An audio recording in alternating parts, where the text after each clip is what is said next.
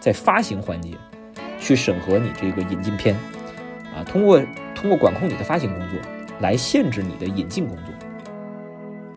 Break down the awkwardness put on my boots and lily white dress. 呃美剧的这个版权引入价格啊可能就是在那个时候可能在几年前的时候啊也就是国产剧一集的十分之一甚至不到。Look your way and then, of course, drop everything. You walk over and ask if I'm all right Hey, whatever it takes to break. 大家好，欢迎来到新一期不二法门，我是一峰啊。今天的主话题呢，也是根据这个近期的一个呃，相当于是文化影视行业的一个热点热点问题啊。当然，在目前呢，它的热度相对低下去了啊，也是由于各方在就这个舆情问题，还是在再去做做一定的这个调整啊。因为它涉及的这个就是就是最近所发生的这个搏击俱乐部啊，在腾讯视频上线啊，上线之后呢，呃，因为它呃基于啊基于这个肯定是有很多的这个国内的行政审批的考虑啊，那么对结局的内容做了一定的剪辑啊，做了一定调整，呃，后续就引发了先是引发了呃国内网民的不满啊，因为但当然我们客观讲，这个片子其实是一个呃可以说是极其小众的片子。啊，就是真正看过他的人，就是我问了好多个，就是我所熟悉的朋友啊，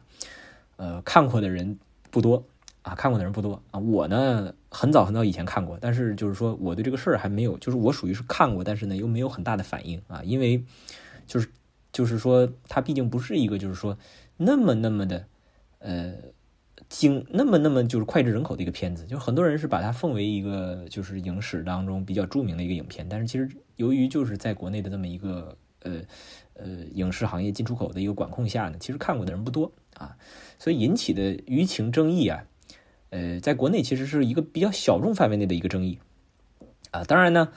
呃，后来呢，这个国内的热度压下去之后呢，因为它呢涉及到现在的时间节点啊，相对比较敏感啊，所以它在外网上引发了一众的这个攻击啊。呃，包括这个 CNN 和卫报啊，都发了一些文章啊，这个就是直指这个 中国电影审查行业啊，啊，这种电影审查制度啊，呃，其实因为我们再多说啊，其实就很简单了嘛，这个东西就是说啊，只是外媒用来攻击我们这个文化审查的一个一个这个素材啊，就是客观来讲，我我我对这个事情的态度就是说，呃，那么每个国家都会有他自己的这个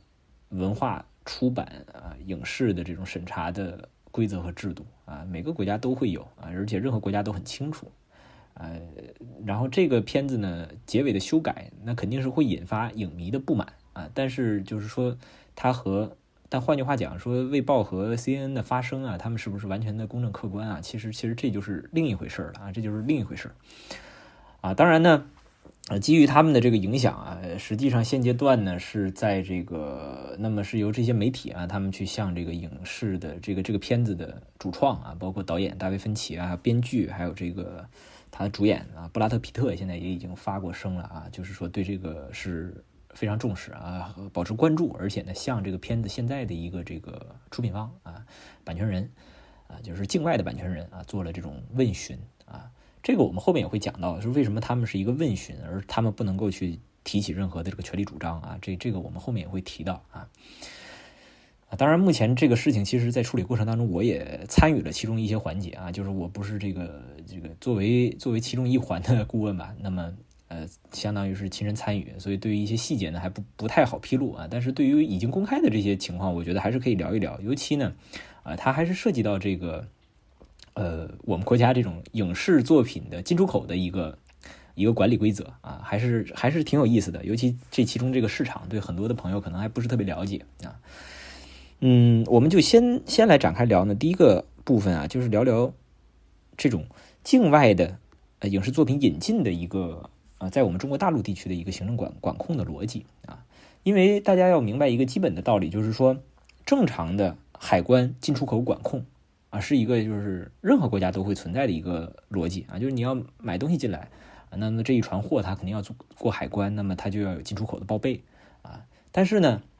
这种影视作品啊是比较特殊的，因为它的这个东西，你实际上就是任何一个影片啊或者是一个电视剧啊，它进到境内，其实它是要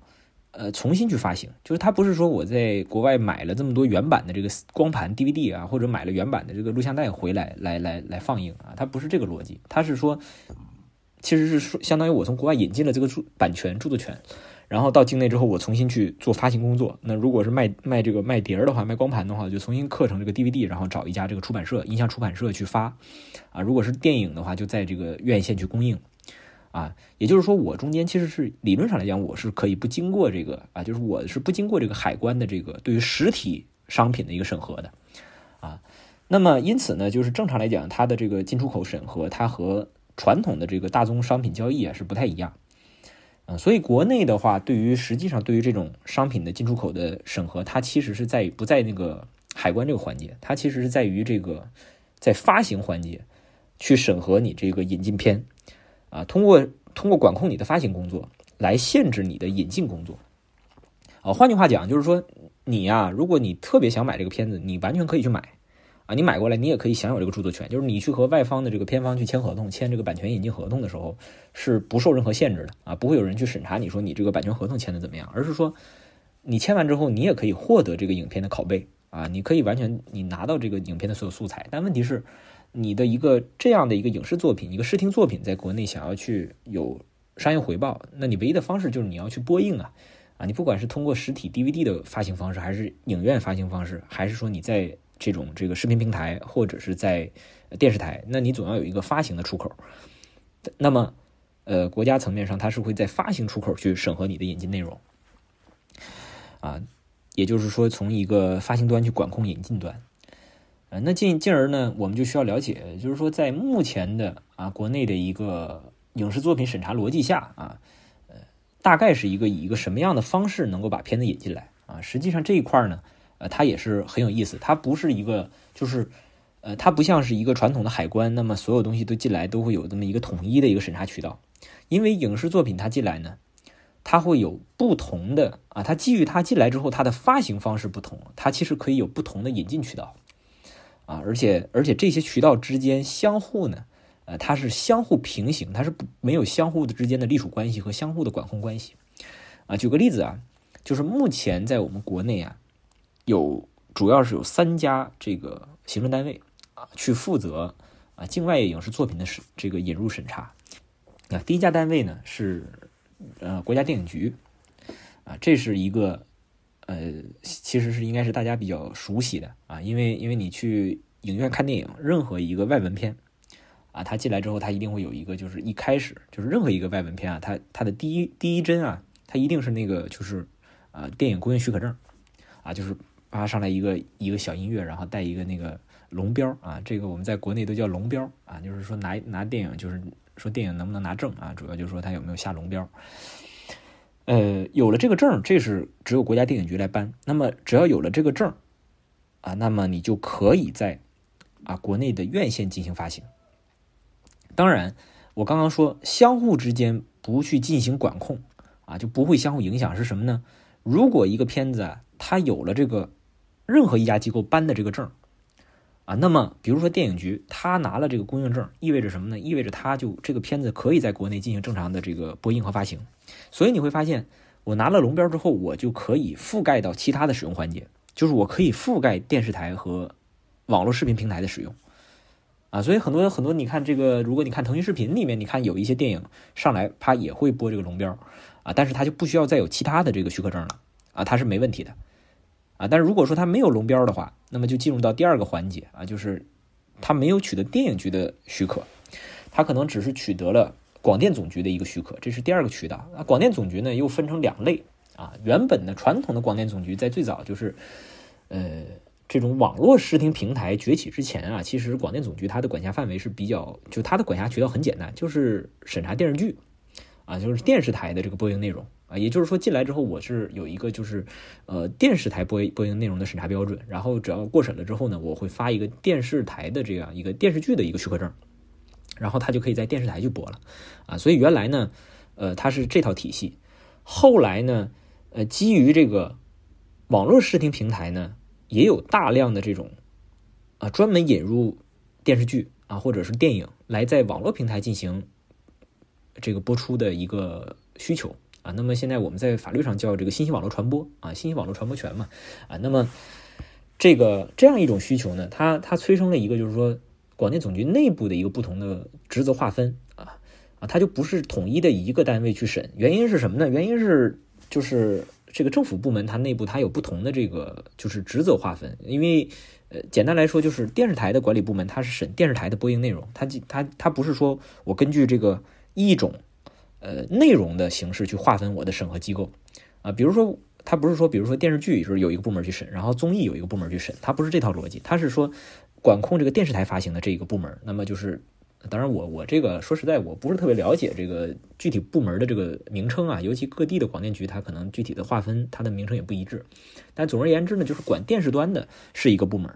而管这个信网端的，就是网络端的啊是另一个部门。因此呢，那么原来呢是所有的这个。当电视发行占主流的时候呢，那主要审核工作是由电视的这个部门来做。但是后来呢，因为网络端的部门它对接的是各大这个视听平台啊，那么视听网络平台他们的这个话语权越来越大，那么相当于是他们就会开始越来越多，他们引入的这个就是腾讯啊、优酷啊，还有像这个这个爱奇艺啊，他们引入的这些呃境外的影视作品的体量，其实可能某种意义上已经远远大过这个传统的电视端了。所以这个时候呢，就是。呃，网络处这块儿，那他们就会增派人手，然后专门有一个网络处的审核啊，所以现在呢，就形成了一个就是，呃，网络处这边他们会有一个专门的下证下的一个证，叫做，呃，就是引入境外影视作视听作品用于信息网络传播的一个许可证啊，就是这个，所以你会发现这这三个证啊，它之间呢相互之间有一个就是层级关系啊，就是说，如果你这个片子拿到了龙标啊，这个是一个。就等于说，它覆盖的发行范围是最广的。就是如果你这个电影拿到龙标，意味着你可以在啊，你可以在各种渠道都可以发，你可以在电视上也可以播，你然后你也可以在这个视听平台上来播，啊，但是如果你只拿到了这个啊电视剧的许可证，那你就可以只能是在电视剧和这个呃网络网网络平台来播，啊，但是如果你只拿到了这个。网络许可证啊，就是引入境外作品的网络许可，那你就只能在网络平台来播，你就不能上电视，也不能上院线啊。它有一个层级关系。呃，这个呢是就从我们国家原本呢就是叫广电系统里面啊，大概是分这三个证。呃，再进一步来讲呢，还有一个比较特殊的啊，这个比较特殊的是在于呢，它其实就不是这种就是呃这种这个影视发行的这个这样一个逻辑啊，它是原本的呢是。呃，国家有一个这个，原本国家是把广电总局和新闻出版署合并在一起，当时叫这个呃新闻出版广电总局啊，应该是有这么一个。后来呢又拆开，拆开成两个两个部，拆开两个部呢，现那么新闻出版署他们是负责什么呢？就是说我们前面讲到一个影片发行，毕竟呢虽然现在特别少见啊，就是发成这实体光盘的这种发行方式，就蓝光碟，现在现在其实特别少见了。但是呢，在至少在十年、二十年前那个时候是比较常见的，而比较多。而且呢，那么毕竟它有这么一个东西在啊，所以实际上你不能说完全把它禁止了，或者说不让它有这个东西啊。所以出版署呢，那么他们还是会负责这种传统的音像制品出版啊，传统的音像制品引进的一个审核逻辑。所以，如也有我们前面讲的十年前这个搏击俱乐部，它就是一个例子，就是它引进的时候，它就没有通过广电总局和电影局的一个审核，它是通过境外的音像制品引进，所以它拿了一个音像制品的进口文号啊。那么这样一个文号呢，拿进来之后，它除了不能在这个除了不能在这个影院进行供应以外呢，啊，原则上来讲，它是可以在电视台和网络平台来进行播映的。这个音像制品的审核逻辑，那么它就是走着新闻出版署的这套逻辑。呃，新闻出版署他们的审核，我为什么说前面说到这三家机构，它相互之间它是没有一个相互的管控，或者说相互的一个就是说隶属关系。就说白了，对于引进商来讲，啊，你可以把你的片源和你的申报提交给其中任何一家机构，只要你能过了任何一家机构的审，那么你这个片子拿回来都是可以发行的。啊，只是说比较特殊的就是，可能其中最特殊的就是说，你如果要确实是给电视台引入。那么，比如说电视台它要引的话，啊，一一，比如说北京卫视，它要买一个片子的一个一个电视剧的一个呃国内播映啊，当然其实比较少见啊，其实一般他们也不播。你就比如说这个央视这个八套吧，啊，他们有电视剧频道嘛，啊，那么他们去买一些境外的片子，那他他肯定就是只能交给这个广电总局来来看，因为它要用于电视播映。那如果是用于国内的院线发行，那你就只能给电影院啊。但是如果说你对于这个发行的方式，那就是更多是倾向于网络，那么可能现在来讲，就是说比较普遍的审核逻辑，就是一个是投给这个新闻出版署这边拿一个这个音像制品文号，那或者就是说投给这个广电总局的这个网络审查啊，然后拿一个信息网络传播的许可证。啊，目前呢，绝大多数啊，大家如果看这个，如果大家去看这个腾讯视频啊或者优酷啊这些，就你看那个境外的影视作品，嗯，其实大家可以注意那个开头的时候会会写它的它的审批号。啊，基本上就是无外乎这就这两类啊，就是无外乎是这两类，一个信网的，一个是这个，呃，一个是信网的，一个就是这种这个音像制品文号啊。当然还有少数的就是电影会有龙标啊，因为有龙标就是说它它早晚会上网的啊，不用白不用嘛，对吧？它它已经引进了，那这个国内的这个网络版权它不卖白不。那么在这种背景下啊，啊，就第二个问题值得探讨的就是说，嗯，可能很多的朋友他不了解目前的这个国内啊，对于这个。呃，美国或者包括欧洲的一些影视作品引进的一个市场现状啊，所以他可能会就是说可能会对这个市场有一些错误的理解和判断啊。其中有一个最基本的一个问题啊，是很多的这个朋友可能不太理解的，就是说，其实，在对于国内目前的一个影视作品的一个生态来讲啊，呃，很多的这个欧洲和北美的影视作品啊，它在国内的这个销售市场里，它的销售价格。啊，和它的发行收益啊，其实呢，啊，就是远远比大家想象的啊要低得多，啊，也非常非常的低，啊，就是曾经就是有我们曾经跟那个呃山东山东影视吧，啊山影那边的一个一个也是做主要做这个境境境外的这个一个引进的一个工作人员，我们跟他也交流过，他那个时候也讲过行情，就简单来说，可能现在的就以以这个热播的美剧为例啊。呃，美剧的这个版权引入价格啊，可能就是在那个时候，可能在几年前的时候啊，也就是国产剧一集的十分之一，甚至不到。那么现在呢，可能就差别更大了，因为国产剧现在那个剧集单价越来越高啊，可能现在差距越大，更大了。这个跟很多这个朋友的这个就是说，呃，一种下意识的理解可能是有差距的，因为大家也会想啊，说这个美剧啊做的这么精良啊，做的这么好，包括像《权力游戏》啊这么火的一个剧集。他难道会就是说卖不过一个国产的这种这个就小鲜肉这么凑凑一凑的这么几个亿的一个剧集吗？啊，呃，现实当中呢确实卖不过。那么它的一个底层逻辑就是，呃，引进之后它审核特别麻烦啊，就是每年呢有两块是呃，包括网络平台、包括电视台他们的压力的所在啊。一块呢就是说引进之后呢本身啊，当然从电视的角度啊，就是。首就是从电视角度，本身这个这个欧美剧集啊，它的这个受众市场就非常小啊，就不像大家想象的，就是说很多的这个就是有很多受众，其实本来它就是一个极小的一个这个极小众的文化啊。我们曾经跟那个啊，就是大家要呃很多的年轻人呢会觉得说，诶，美剧啊，这个你看做的很很好啊，很多人看啊，但现实当中就是有两块啊，基本上就制约了这个引进作品在国内的一个。一个一个受众群体一块儿呢，就是说一个，呃呃，就是说大家观影习惯啊，基本上，呃，从我们的父母那一代吧，那包括一些相对年纪相对大一点的人啊，就是大家可以关注他们的这个观影习惯，就他们是基本上看不了这个原声片啊，就是一个引进的片子，如果是原声，他们基本看不了啊。为什么呢？因为就是你会发现年纪稍微大的人，他们是不会去。就他们，他们完全没有这种，就是说边看字幕边看电影的习惯，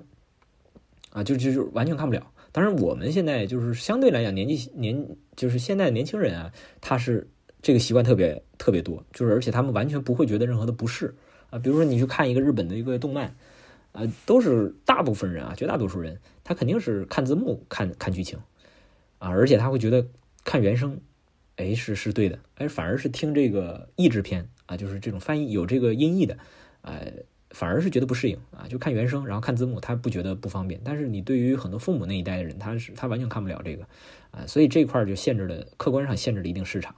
呃，然后另一个呢，也是我们当时跟一些这个影视行业从业者去沟通的啊，就是说当时呢，他们探讨的问题就是一些年轻的这个创作者就跟他们的这个主要的这个制片人去沟通啊，就是说啊，就是一这这个问题也也展开讲很有意思啊，就是说。呃，很多的年轻的这个导演和创作创作者，他们就会就会向这个老年的这些工作人员就去提出自己的这个质疑啊，就是说为什么你看美剧现在人家做的这个东西，就是它是很有调性啊，这很有质感啊。其实你会看很多的这个美剧，它的那个光影效果做的是比较出比较出色的，而且呢，它的一些呃，就是说一些这个基调，它可能相对来讲偏暗色调啊，这样把这个片子整体的那个做的很有质感。但是国内呢，基本上就是大红大紫啊，就是很亮啊。国内的就是就是大家可以看着国产剧和美剧的对比，就国内是特别亮。当时呢，就有很多的年轻的创作者就会提出这个质疑，说为什么我们国内就不能做一个这种呃比较有格调的剧集啊？当然，最近几年是有一些啊比较典型的，就是说你看那个《长安十二时辰》啊，是我印象比较深刻的啊，就是说他从从那个时候一看，你就觉得他的他是有往这个方向去去尝试啊。但总体上来讲，你看现在的各种剧集还是大红大紫啊，它的那个调色啊，是整个是非常亮。呃，当时呢，就他们的一位相当于前辈吧，就给出了一个，就是确实是一个一个很重要的一个参考。他说，呃，你就实际上啊，因为你要考虑电视的受众啊，电视剧的受众，呃，它其实还是比较啊比较普遍的啊，就是网网络视频平台它确实受众也很多，但是其实它更多还是年轻人。但是电视的受众呢，它是面向真正是面向普罗大众啊啊，就是你们不能说我。基本上没有哪一家庭是不看电视的，但是呢，电视的受众虽然很多，但大家要想啊，就是说，这个大部分的家庭啊，实际上在用的这个电视呢，可能还是那种老式的显像管电视啊，就是真正的液晶电视的普及率其实并不高啊，这个是一个就是在目前的中国大陆地区的一个现状啊，就是虽然说。对年轻人现在想想，其实觉得你在看到那种老式的那种台式台式电视，是觉得很神奇啊，特别大，特别厚重。但是呢，其实它的这个这个在市场的占有率还挺高的啊，尤其很多的呃家庭其实还是用这种电视。那么在这样一种显像管电视里，其实你的对于你整体的那个色调啊什么的都会有很大影响。所以，所以就是有的时候你如果你拿那种老式的显像管电视去看美剧啊，会非常的就是观感会很差啊，因为。在那种电视里，你如果是搞这种就是这种暗色调的啊，想要搞出这种质感和层次的话，基本上看起来就特别糊啊。这个这个是特别糊，所以我后来我也我也明白这个道理，因为因为呃，确实就是他说出了一种我原来观影的一种感觉，就是你在家里有的时候，因为我原来家里那个电视没换的时候也是一个老电视嘛，你就感觉在那看一些那美国电影啊，你就觉得看起来啊那个感觉就是确实是观影效果很差啊，反而是看一些国产剧哎。就就还不错，但是你换成这种电脑啊或者液晶电视啊，哎，效果一下就变好了啊。那个时候就理解了这个之间的差别。呃，当然这个是一个受众问题。那么第二个问题呢，就是呃引入的这个境外影视作品，它肯定面临这个审核问题啊。举例来说呢，目前国内的话啊，以电影局为例呢，那电影局每年审进来的这个引进片儿是非常有限的啊，非常有限，就是拿能拿龙标的境外的电影，就可以说是屈指可数。然后其中呢，加上呢，就是大片儿啊。当然，很多朋友会说说你说的这个，你说境外片子卖的比国内便宜，但是你看有很多这个电影，境外的电影，人家在国内也赚了很多钱啊啊。这个呢，嗯，是一个就是说，呃，特殊逻辑啊，就是呃，国境外的这个，尤其北美吧，北美电影市场，它的电影引进呢，它是分成两个逻辑来引进，一个逻辑是分账片，一个逻辑是买断片。啊，但是这个大家可以关注，就是目前为限制的主要是什么呢？限制的主要是就对于分账片是有非常大的限制，就是每年应该有一个指标，就是全国啊，全国的这个电影局审核，呃，那么每年分账片就只有几部。什么是分账片呢？就是进来之后啊，它是根据它的票房，然后人家版权方就是人家那个，比如说这个复联啊，他比如说在国内拿了五十亿的票房，然后复联人家直接嗯以一定的比例就把这个票房就是收益就给拿走了。然后剩下的是国内的院线去分，然后院线和国内的这个宣发方啊和引进方去分一点对这个是极大限制，因为因为这一类的这影视作品它是非常典型，就是说其实等于说是你的你的国，虽然它也可以给院线啊或者国内的宣发方创造这个价值，但是实际上呢，因为呃我们都知道原来那个中国电影不是有个叫国产电影保护月嘛啊，就是你看起来进来的一个片子，它创造了六十亿票房。但是这个是它一定是以什么呢？是以它占据了或者说这个影响了其他电影的就国产电影的这个票房为前提啊。就比举例来讲，你大家要就是大家一定有印象啊，就是你那个复联四进来的时候，就就是大杀特杀，就是复联四进来啊，那整个电影院你就基本看不了其他电影，就别的电影就完全没有，包括那个当年的像什么《阿凡达》进来的时候，就是就是大杀特杀啊。所以，那么每年的这个电影啊，它就是一共就是这么十二个月啊，然后你算来算去，包括把一些淡季去掉，其实旺季就那么几个旺季。啊，那么人家这种大的 IP 片进来啊，那人一定是要在一个特别好的一个一个时间来来来上，那上就意味着你这个半个月的这个，甚至超过可能将近一个月的整个全国的电影院线，那么你你可能你大部分的收益你就被人家这个复联的这个就被人家拿走了，啊，就是所以对吧？就是所以实际上呢，国家一定会对于分账片有一个很严格的把控啊，呃，当然分账片去来进来也确实能赚钱啊，所以呢。就是每年呢会有，呃一些大的这个片商的呢，他们就会盯着这个美国的一些大 IP，然后有一些特别好的，那就拿进来做分账，啊这样这样去做。但是呢限制的非常多，基本上每年可能就是，呃可能说掐指可数，可能少了，但是也就是十几二十部啊。我印象里是有这个规定的，但我现在记不太清楚了。嗯，呃买断片呢相对来讲就比较呃比较放宽啊，因为买断片是指我去把境外的这个影片。啊，买下来就我，比如说我一次性付他一千万的这个版权费用啊，然后在中国大陆境内呢，后续所产生的收益就归我所个人所有，啊，对于这一类呢，呢相对来讲呢，管控是比较松的啊，至少没有一个就是严格的指标限制啊，所以现实当中做这个的呢，也有一部分，但是这几年就是据我们观察呢，好像这个买断片的这个发行结果呀，不是特别理想。啊，就是相对不不太理想，而且呢，加上这个电影局这边审审查的逻辑又又相对比较严格。就是我们现在手上也有一些项目，呃，包括呃我们所参与的、涉及到的，就是最近的上的这个在爱奇艺上了一部美国电影叫《十二勇士》啊，大家可以关注这个这个片子呢，就是一个典型。就这个片子原来进来是要做这个要做院线发行的啊，原来是要做院线发行，他讲的这个故事是一个非常非常美国主旋律的故事。啊，讲了这个，就是这个，嘿嘿，跟现在简简直就是，就是你，就是我推荐大家去看一看啊，你就感受到这个现在中这个世界的局势是多么的这个风云突变啊！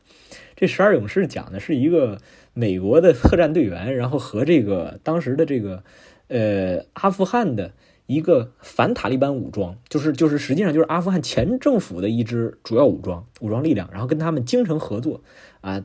打击这个塔利班势力，然后然后怎么怎么样，啊，就他是这样一个故事。然后后来呢，最后结尾的时候还在讲说这个，然后这个当时的这个就是他们合作的这个将军啊，就是阿富汗的这个将军，后来当上了这个呃阿富汗政府的这个呃副总统，还是还是副总理啊，这个我记不太清了。然后和这位美国的这个军官啊，呃，就形成了这个深厚的友谊。啊，就上了这么一部片子，但是呢，实际上大家看到现在这个阿富汗已经变天了。然后这部片子本身呢，也是一个就是非常非常美国主旋律的片子。它就是讲在这个九幺幺之后，然后有一些美国老兵啊，就是就是本来准备退役的、准备转业的这些老兵，啊，然后呃重新呢就是主自自告奋勇啊，回到了部队服役，然后来到的这个战场里怎么怎么样，啊，就这么一部片子。呃，本来呢是想做这个线下发行，就是院线去播映，呃，做了一个等于说是像要拿龙标的一个片儿。呃，可能也是买断片儿啊，所以版权费都付给人家那个版权方了。结果呢，进来之后，就由于当然也确实受到，可能更多可能不是受到阿富汗的这个政治影响，它可能主要是受到中美关系的一个影响，所以直接把这个片子就就一直没有过审，没有过审呢。呃，现在就当然这个赚一点是一点嘛，那现在变成了一个网络发行啊，就是给至少我看到爱奇艺是上了这个片子啊，就是变成这个拿了一个网络证。嗯，那肯定这个版权费可以说就是很大程度上应该是亏了很多啊，肯定是亏了很多啊，因为你一个片子，就是你作为买断片儿，你给他付多少钱，和你现在进来做一个就是信网权的一个授权，能够赚多少钱，这个可以说是天壤之别啊。所以这个这个就诠释了，就是目前来讲，在目前的电影市场下呢，呃，找电影局来走这个。呃，分账和买断都都比较少见，这两种呢还是原来就体量比较大，就是说境外的版权方，他一个新的电影在国内在大陆发行区域能够卖出价格的一种方式，啊，现在已经比较少见了。那么再一再一个呢，就是这种我们刚刚讲的，在广电总局啊，当然电视台引进的本来量就比较少啊，更多呢就是呃网络处这边啊，这个各种视听平台他们去引进，视听平台引进呢，它就涉涉及到第一个呢是一个硬性的指标啊，硬性的指标要求呢就是说，呃，你的视频平台你所上线的所有境外的内容，就是把所有的就是呃，但这个境外啊，甚至是包括港澳台啊，就是全部的境外内容，你只能占到啊，就是说你不能超过啊国产内容的百分之三十，这是一个红线标准啊，所以它影响了就是说很多的视频平台，那么你等于说你每年新申报啊，你报一部。呃，美剧你可能就要报十同期你要有十部上新的这个国产剧，啊，这是这是第一个，所以说导致呢，本身呢就极大的压榨了你的这个境外剧集的引进市场，啊，你的引进空间就这么大，而且那么加上大家也知道，这个国内的这个剧集啊，本身它它它的产量就有限啊，它产量就有限，那么国外剧集本身又多，也就意味着什么呢？意味着虽然大家知道大陆地区呢有一个有一块这个发行市场，但是实际上。很多的这个境外的版权商啊，他的剧集是卖不进来的啊，就他他想赚大陆的这个钱，但是他就是卖不进来啊，也没有人去买，所以那么基于这个供需关系啊，他只能是降价，因为他不卖白不卖嘛，对不对？你比如说《权力的游戏》，他他不卖到大陆呢，那大陆也是。就是就是对吧？腾讯买之前也就盗版横行嘛，你大家也也该看的人也看了啊，所以这个钱属于是对于这个版权商来讲啊，它是一个就是说不赚白不赚的钱。你你不卖，你也你也没有任何办法去限制大陆网友偷偷看啊，这这这就是很现实。包括那个大家看那个鱿鱼游戏啊，它这个韩国这个外交部还给这个中国的这个这个韩国还给中国的那个外交部还发了这个函啊，就是说这个说希望中国政府啊正视这个。这游游戏的这个盗版的传播问题，这实际上没有什么卵用啊！该看的都看了啊，这就是一个，他有点就是我们讲，当然我们说这个话有一点点这个，确实有一点这个流氓 流氓的意味啊。但是就是这就是一个客观上呢，这个世界层面上它的呃知识产权就是这么一个逻辑啊，就是那那你在这个国家内部，你就在这个国家你又没有一个严格的一个管控体系，呃，你又没有一个权利人去维护你的权利。那么可不就是随便看嘛？啊，就就就就是这是一个现实。但是我们不去评价说这事儿是好不好啊，我们不对它做一个就是性质上的评价，我们只说逻辑啊。因此，对于境外的这个版权商呢，他就只能是降价啊，降价来卖。那么再进一步来说呢，像这个以《搏击俱乐部》这样的影片为例啊，就是说这一类影片呢，又属于是一个就我们讲，呃，虽然叫经典影片，但是呢，无疑呢。就是炒冷饭啊，因为它它毕竟那么多年以前就有了嘛，而且呢进来之后，你毕竟很多朋友真的想看的朋友呢，呃，通过各种各样的网站啊，各种各样的这个下载链接啊，也都看过了啊，也都也都随时能看，呃，这个东西进来之后，你再去做维权啊，也也比较困难啊，比较困难啊，所以很其实就是说，呃，看起来是个大片子啊，但其实呢，就是说它进进入国内市场的这个价格并不高。更多呢，只是说更多呢，麻烦的地方是在于，就是说我们讲的这个审批啊，还有包括境外引进作品的指标的问题，啊，这是这样一个状态，啊，当然很多朋友会说说，呃，你讲的这个就是影视作品的引进的这么廉价啊，好像很廉价，但是呢，同时又有很多人去强调说境外的这个 IP 的这个授权许可呀，各种严格的要求啊高昂的费用，呃，这为什么会是这样一个状态？啊，其实呢，它是基于不同的这个行业逻辑去去判断的啊，因为影视作品它的授权呢，就是它进境之后啊，它的这个呃商业回报的点就比较有限了啊，非常有限啊。比如说你一个这个搏击俱乐部进来，这个片子进来，无非就是在这个嗯嗯这个引进商啊，无非就是放在这个几大视频平台，然后去有一个播映，呃，那这种时候其实点击量本身是有限的，也就是说。进来之后，更多就是把它卖给一个大平台，呃，大平台想要呢，那么卖给他们一个赚一个相应的这样一个授权许可费用啊，其实也就赚这样一笔钱，啊，它的商业回报空间是有限的。但是呢，有一些知名 IP 啊，像这个，尤其像这个日本啊一些这种动漫的一些 IP，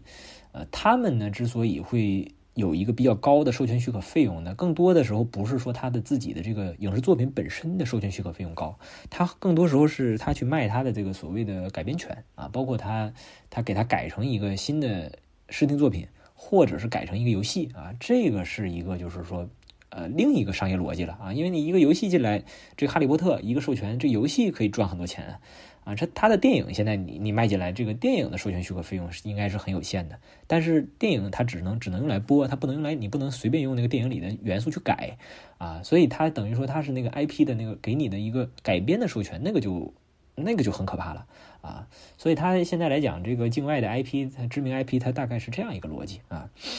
聊完了这个，所以我们就能够从这个影片的啊引进啊、签约啊，再到后面行政审批、拿标，然后再到后面上线啊，就知道大概的一个过程。实际上，这样一个引进和审核的逻辑啊，肯定不是这个不不是中国特有的啊，它不肯定不是中国特有的。每个国家啊，就绝大多数国家，它都有对于这个文化出版领域的这样一个调整和审核啊。包括那个这次搏击俱乐部在引发争议之后，那个原著小说的这个作者呀、还还还出来发了一条啊博文啊，他倒是没有说说中国的这个，他倒是没有去讲说中国的这个改编，呃是是。呃，特别好或者怎么样，他也没有去给褒义的评价，但他确实陈述了一个客观事实啊，他他他确实他说他说我认为这个中国的这个这个剪辑之后啊，确实他剪的呢是跟我的这个呃这个原著小说的这个结尾倒确实是更更更加的一致啊，就是他这是一个事实陈述啊，我也没有想说说这个给这个剪辑洗白的意思，但这确实是一个情况，但是呢。这个原著小说的作者，他也专门强调，他说虽然是这样的，就是说，并不是说中国才有审查。他说我的书很多在美国也出不了啊，也都是禁书啊。就是其实想说的就是，呃，每个国家都会有自己对于自己的这个文化出版啊，因为文化出版其实再进一步来讲，就是所谓的言论自由嘛啊。言论自由虽然是一个呃，在任何国家宪法当中对公民的一个绝对的保障啊，就是说政府不能够限制公民的这种。呃，这种言论自由，那进而也包含了呃个人的这种公共演讲啊、公共演说，还有这种这个纸质出版发行啊，就包括这些，全部都包括啊。那么政府不能够加以限制，原则上啊，但是你肯定会保留一些，就是说基本逻辑，就是说呃，那么政府会基于呃公序良俗啊，或者基于这个一些这个最基本、最浅显的道德判断呢，那么还是有这个权利。啊，所以任何国家都会有，无非呢，当然我们客观讲啊，这个尺度啊是有差距，是有差距的，啊，尺度一定是有差别的，啊，啊，这个是是大概是这样一个逻辑，所以这个是世界各国都会有这个对于这样一种境外影视作品引进的一个审核上的把控，呃，那么。它进一步就导致了一个行业当中的一个交易习惯啊，就是说，如果我要卖给你一个片子啊，就是比如说我的中国的一个电影，我要卖到美国去播啊，那么啊，当然，当然现在是就是讲到卖卖美国啊，可能它比较比较难以就是说说明，因为毕竟北美的电影行业或者北美的影视行业，他们是就是说相对来讲发展比较好，然后加上呢，美国人他也不 care 这个其他国家的人在干什么啊，所以就美国在美国本土市场呢，那个境外片。看的人不多啊，就是你真正你想让他看，只能是你你就得以他的那个视角或者他的逻辑去看啊，去去拍这个片子啊。比如说那个时候那个李安，其实比如说李安嘛，李安拍的一些片子，就是看起来是是这个中国片子，但其实其实某种意义上其实是一个美国，就是你一看你就知道这是一个美国人拍的东西啊，啊，大概是这样一个想法。所以呃，境外片在在美国本身，它它这个商业模式可能。并不是非常的符合啊，但是比如举例来讲，就是我的中国的一个片子卖给东南亚的一个国家啊，那么他去买完之后，他在当地会会放，那么前提就是他有当地的这个行政审查逻辑，那么他能不能去剪啊？这个一定是可以剪的啊，所以这个在我们的任何这种境外的这个境外影片啊视听作品引进的时候，都会有一个专门条款叫线性剪辑啊，剪辑权线性剪辑，它强调的就是说。呃，基于啊，但是但是条款可能写的比较复杂，但是总的来讲，它的主旨就是说，基于这种政府要求、政府审查的需要，啊，基于当地的法律规定，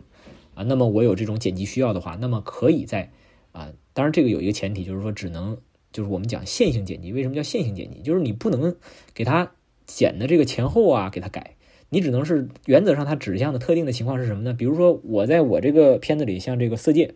啊，我在里面，哎，我这个是三点全漏了啊，然后你可能你这个地方呢，你只能你就不能漏点那那你就把这些点都，你就把这些针呢，你都给它剪掉啊，就是线性剪辑。但是也就是说，你前后不能动，你把这个中间这段你给它剪了啊，这个是这是绝对可以的啊，就是一个公认的呃境外片引进的一个剪辑逻辑。那当然，有的地方它可能尺度不一样嘛。你有的地方是说你这个，比如说你像这个有一些穆斯兰地区、穆斯兰的呃这种文化的地区，那么他们强调的就是禁止赌博啊，对吧？那你那你就意味着你你这里面出现的这个呃，只要是跟赌博相关的啊，就啪就给剪掉了啊。这个这个也是没问题的。包括还有一些地方就是这个讲这个禁烟啊，就是出现这个吸烟镜头，啪剪掉了啊，这这都是可以的啊，都是可以的。但是你。强调的就是线性剪辑，不能够改变它的啊，原则上不能够改变它的这个正正常的叙事逻辑啊啊，但是呢啊，当然我们就是说这个有这种限制，它中间一定有模糊地带，模糊地带，因为你前面也讲了，说我的前提是为了保证它啊，基于这个当地的这个行政审查的需要啊，那我对它进行一定的这个删减调整，那么是那么关于这种所谓的呃结局的调整，是不是在这个范围内啊？因为，因为大家关注这个，比如说就大陆地区的这种行政审查逻辑啊，啊，有一些基本的红线啊，大家是知道的。比如说这个，呃，我们讲这个大陆的审查啊，就是坏人必被抓啊，对吧？就是这这这是这是一个就是呃必必须的一个审核逻辑啊啊，所以我我这个讲讲到这个，我们说个题外话啊，就是说这个你在这种审核逻辑下，你有的时候看很多的这个剧集啊。呃，你就觉得挺挺，就是还是挺挺，哎，感觉还是挺奇特的。比如说，我前一段时间看这个爱奇艺的那个新片叫《对手》啊，啊，确实是很好的一个剧集啊，是我觉得今今年可以说对我非常有触动的一个剧集啊，特别好。但是呢，就是你知道它的这种大陆地区的审核逻辑，那你就就是说你看的就很窝心啊，因为你你知道这个这这一对儿这个台湾间谍，你基于大陆的审核逻辑，那无非就是你就知道这个男主角啊。这郭京飞演的这李唐啊，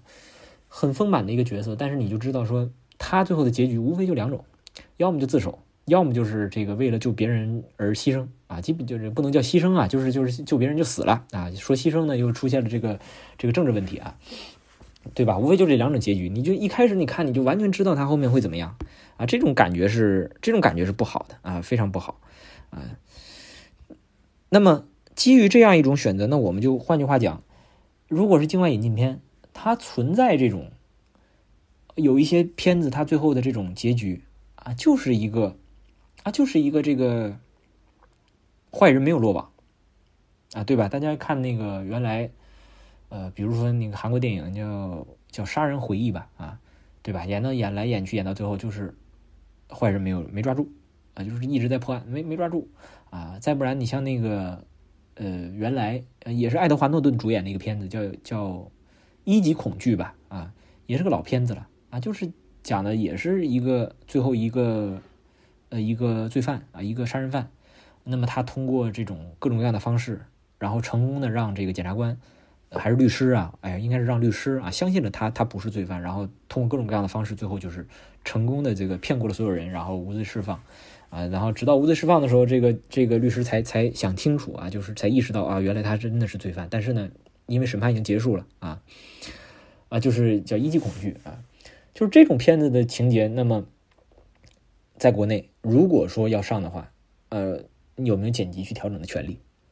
啊？因为等于说就是说，他确实对于故事叙事主旨有调整，但是呢，又确实是基于某种意义上是基于我们国内的过审需求，呃，那么产生了这样一个矛盾。怎么去调和啊？这个是条款里不可能改变的啊。当然，如果是对于特别重要的项目啊，比如说你这个，比如说《复联四》啊、《变形金刚》啊这种大片进来的时候，然后那么引进方和这个片方直接就意识到其中的一个情节是啊必须要改或者要要调，那这个时候就是一个提前。那么因为这个项目足够大啊，几几千万的这个交割啊，那肯定大家就会去去探讨啊，直接提前就提前弄好这个默契和逻辑。啊，各方都已经协调好，然后国内这边把他的想要剪辑的版本跟上游也沟沟通过，然后跟电影局这边也沟通过，大家都沟通完之后啊，确定可以，然后再来做，就不会有这样一个争议。但是前提是这个项目足够大啊。但是你比如说我我们前面讲，就是有的像这些老老电影进来，它的它的那个成本是很有限的，就这个项目它它的成本就是可能就是不到就一百万人民币上下。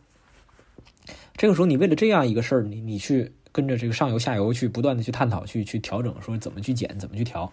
是我们讲是不现实的啊。啊，尤其是很多这种这个引进商，比如说像这种大的偏方的采购方，他像腾讯啊，他们一年可能他是他为了丰富自己的内容库嘛，他一次性跟跟同一个这个引进商，他可能采购几十部片子，他不可能会就每一个片子的这个调整和他的线性剪辑的内容去做细致的沟通，是做不到的啊。所以他大大概就是说是批量化运作，批量化运作，那么就形成了一个啊这样一个真空，就是原则上呢，上游也不会去 care 你到底剪了多少啊，就是。但是它会给你这个线性剪辑权，会有一些限制，但是呢，它不会真正的去检查你最终剪出来的东西是什么样的，啊，这这是一个就是说大家合作的一个默契和逻辑，这是这是一个就是说版权方之间的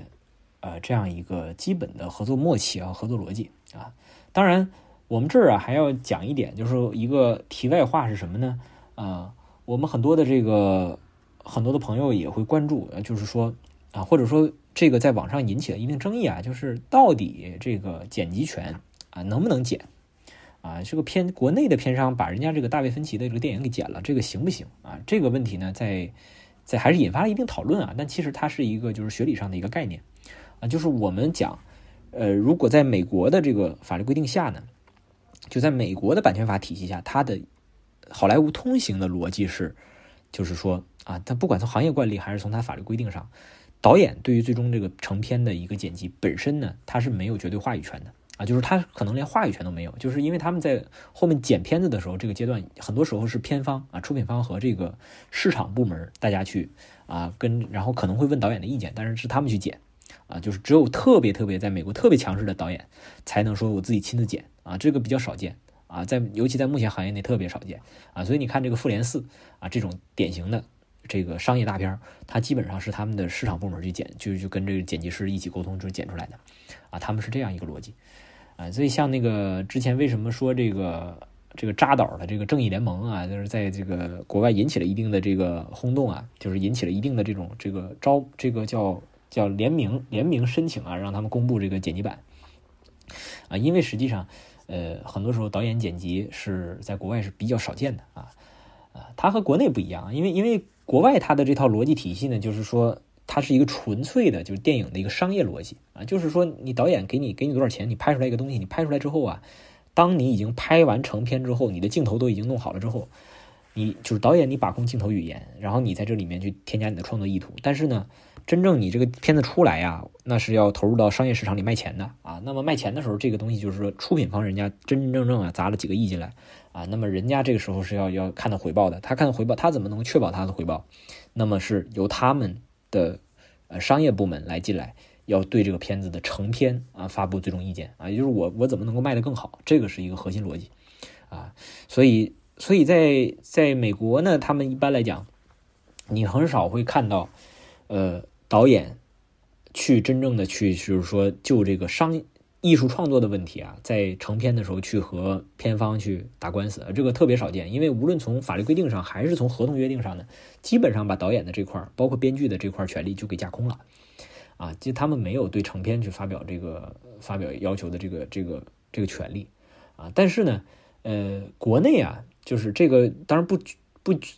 呃，当然这个不局限在大陆啊。就是在所有的这个可以说是大陆法系国家吧，啊，比较普遍。就是我们讲呢，就我们讲的不叫版权，我们讲叫著作权或者叫作者权啊。呃，这个它从法律逻辑上和这个版权体系它是它的完全是不相关的，就是背道而驰的。是什么呢？版权体系它是认为啊，呃，它的它的一个根本原则就是说我之所以要保护版权呢，是为了有利于社会上对于这个知识产权的这个版权的这个运作和发展。就是它的前提是社会公共利益啊，因为如果不保护版权呢，那么这个社会上就不会有新的这个内容创作出来。它的逻辑是这个，所以呢，它在保护版权的过程当中，它是基于社会发展的需要啊，社会运作的需要。所以进一步来讲，它呢就很注重协调不同的呃这个权利人之间的关系。那简而言之，由于这个美国它的电影工业，实际上它是更重要的是它的电影工业市场，而不是。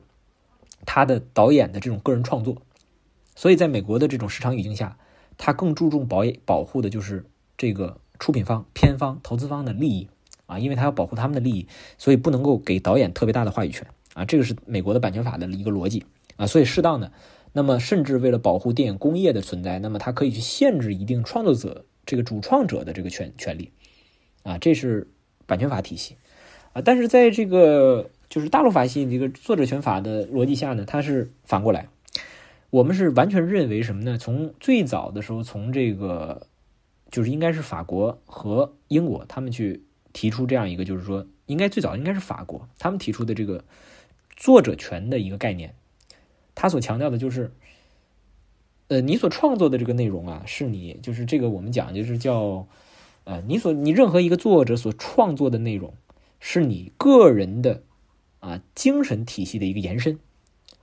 啊，就是它是，所以这个就是说我所写就的这个文章啊，它是我精神世界的一部分。然后我现在把它出版出来，然后给大家去啊，给大家去传播、去浏览。你们所欣赏的是我的，就是是我的精神的结晶，是我思想的结晶。而谁对这个，谁对自己的这种思想的结晶掌有全部的这个控制链呢？啊，那就是只能是作者本人。所以这个叫作者权。那么进一步来说，对于作者创作出的内容，那么他永远有。最优先的话语权，而且呢，其中的很多权利是不可剥夺、不可放弃的啊！这个是这个是作者权体系里一个呃非常非常特特殊的一个规定啊！所以我们原来经常讲，就是呃在在国内吧啊，最典型的一个案例呢是很多年前有一个片子是叫这个就是九层妖塔啊，九层妖塔和那个天下霸唱啊，他们俩之间张牧野他们之间的这个纠纷，就当时呢就是九层妖塔是陆川去导的嘛，导完了之后就是。呃，口碑不是特别好，不是特别好呢。当时就有一个著名的案件，就是这个这个张牧野去去起诉了这个九层妖塔的出品方，包括万达还有陆川。